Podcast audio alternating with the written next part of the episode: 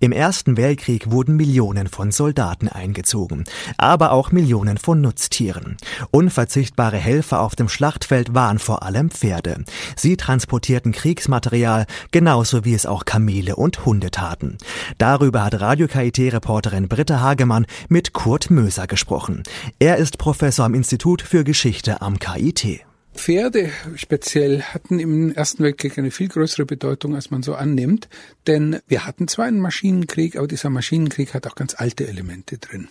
Denken Sie zum Beispiel an die Mobilmachung.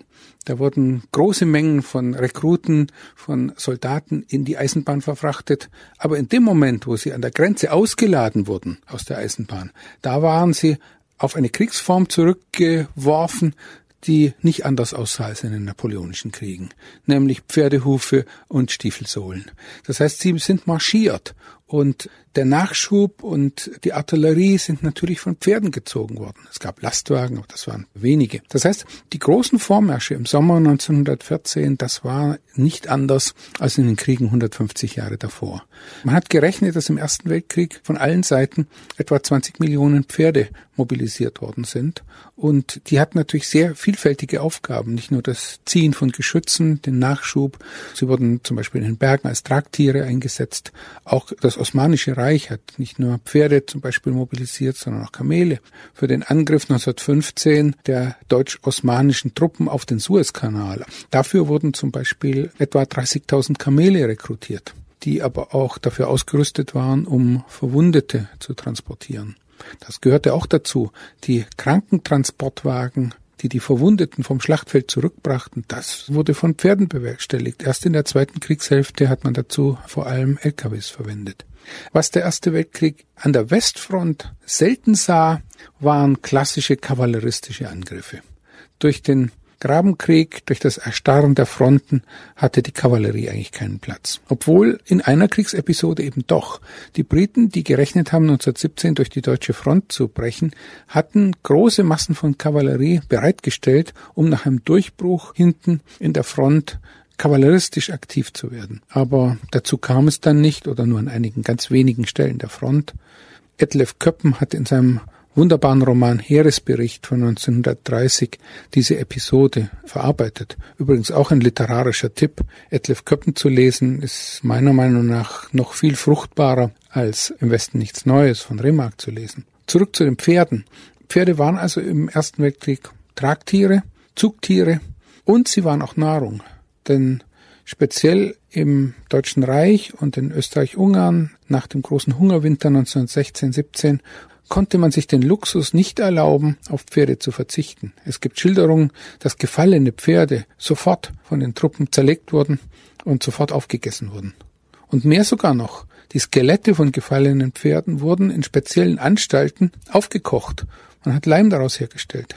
In den belagerten Mittelmächten die verzweifelt versuchten, unter den Bedingungen der Blockade ihre Rohstoffversorgung aufrechtzuerhalten, waren Pferde eben auch Rohstoff. Ich kann mir vorstellen, dass Pferde in einem Kriegsgebiet besonderen Anforderungen entsprechen müssen. Da kann man doch nicht jeden Ackergaul hinstellen.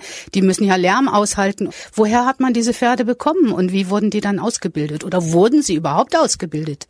Ja, sie mussten ausgebildet werden. Pferde sind ja eigentlich Fluchttiere. Unter den Bedingungen der Schlacht, unter Lärm und Bedingungen, unter denen Pferde normalerweise durchgehen, mussten sie trotzdem standfest sein. Es gab also spezielle Ausbildung für Pferde und diese Pferde waren natürlich andere Pferde als unsere heutigen Luxustiere. Damals waren Pferde Nutztiere, die zum Teil auch sehr geringe Lebensdauern hatten, weil sie überfordert wurden. Manche Pferdewagen, also gerade auch für Verwundetentransport, wurden Pferdemörder genannt. Zur Rekrutierung muss man sagen, dass sie meistens schlicht den Bauern weggenommen wurden. Das heißt, einer der Gründe, warum die Produktivität der deutschen Landwirtschaft runterging, 1915 bis 18, war schlicht der Pferdemangel. Das führte dazu, dass zum Beispiel Frauen sich vor dem Flug gespannt haben oder Kriegsgefangene zum Einsatz kamen. Tiere im Ersten Weltkrieg. Darüber hat meine Kollegin Britta Hagemann mit einem Experten für Militärgeschichte gesprochen, Professor Kurt Möser vom KIT. Im nun folgenden zweiten Teil des Gesprächs erzählt er von der besonderen Bedeutung der Kavallerie im Osten Deutschlands. Wir hatten darüber gesprochen, dass an der Westfront Kavallerieangriffe eigentlich eine ganz seltene Ausnahme war. Im Osten sah die Sache anders aus. Speziell in der ersten Kriegsphase haben sowohl die deutschen als auch die österreichischen als auch die russischen Truppen massiv Pferde eingesetzt und zwar auch für den Kampfeinsatz. Zunächst für die Aufklärung, aber eben auch für die bewaffnete Aufklärung. Und es gab tatsächlich 1914, 15 noch Reiterschlachten. Eines der bekanntesten Kriegslieder Österreich-Ungarns thematisiert das auch. Drüben am Waldesrand sitzen zwei Dohlen. Sterb ich am Donaustrand fall ich in Polen, es ist nichts dabei. Viel tausend Reiter traben in Österreichs Reiterei. Woran liegt das, dass im Osten mehr Reiterei, Kavallerie eingesetzt wurde als im Westen. War da die Technik nicht ganz so weit? Wir müssen berücksichtigen, dass im Osten die Fronten sehr viel flüssiger waren, weil die Dichte der Truppen sehr viel geringer war. Es gab zwar auch im Osten Grabenkrieg ab Winter 1914, 15, aber es gab immer wieder Situationen, in denen ganze Landstriche ganz dünn besetzt waren und in denen es tatsächlich noch möglich war, den Bewegungskrieg in Gang zu setzen. Sowohl bei der deutschen Frühjahrsoffensive im April 1915 als auch in der zweiten Kriegsphase dann ab dem Winter 1917 auf 18 hat die Reiterei nach wie vor eine sehr große Rolle gespielt. Übrigens auch nach dem Krieg in den Auseinandersetzungen zwischen Weißen und Roten im russischen Bürgerkrieg. Das waren zum Teil wirklich noch Kavalleriekriege. Jetzt haben wir über die Pferde gesprochen. Gibt es noch andere Tiere, die im Krieg eingesetzt wurden? Hunde zum Beispiel? Es gab natürlich Hunde für alle möglichen Zwecke. Als Verwundetensuchhunde, die zum Beispiel über das Schlachtfeld losgeschickt wurden, die Verwundete, die man nicht fand, verbellt haben und die Krankenträger heranriefen, bis zu Zughunden für Maschinengewehrwagen, so sind sie in der französischen und belgischen Armee zum Beispiel eingesetzt worden, aber auch zum Beispiel als Meldehunde, die dann eben Kapseln ans Halsband bekamen. Es wurden sogar Hunde für das Verlegen von Telegrafenleitungen eingesetzt. Die bekamen eine Rolle mit Telegrafendraht auf dem Rücken, wurden losgeschickt und am Ende schloss man es an ein Telefon an. Einen Krieg später, im Zweiten Weltkrieg, wurden Hunde für eine sehr perfide Art des Kampfs eingesetzt. Sie wurden mit Sprengstoff zugepackt und lernten unter Panzern Futter zu finden. Und dann wurden sie unter gegnerische Panzer gesetzt und in die Luft gesprengt. Tiere einsetzen im Krieg ist für mein Empfinden immer furchtbar, weil die nicht gefragt werden. Wie waren denn die Verlustraten? Ich denke unter den Pferden sicherlich hoch, auch bei den Hunden. Wir wissen sehr wenig über Kriegshunde. Es gibt da nur so anekdotische Ansätze, aber bei Pferden wissen wir schon sehr genau, dass die Verlustquoten extrem hoch waren. Es ist schlicht so, dass ein Pferd nicht in Deckung geht.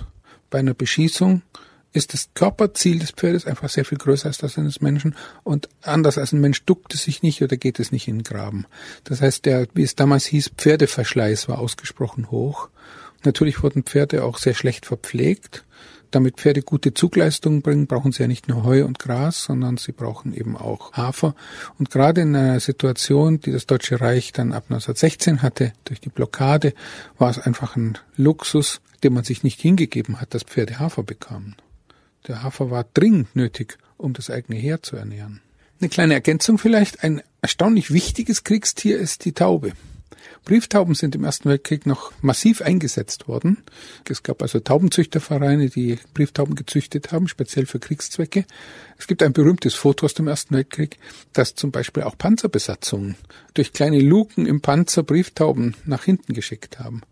Das verweist darauf, die Kommunikation, Real-Time-Kommunikation im Ersten Weltkrieg zwischen Fronttruppen und dem Hinterland war ausgesprochen schwierig und Brieftauben boten da einen Ausweg.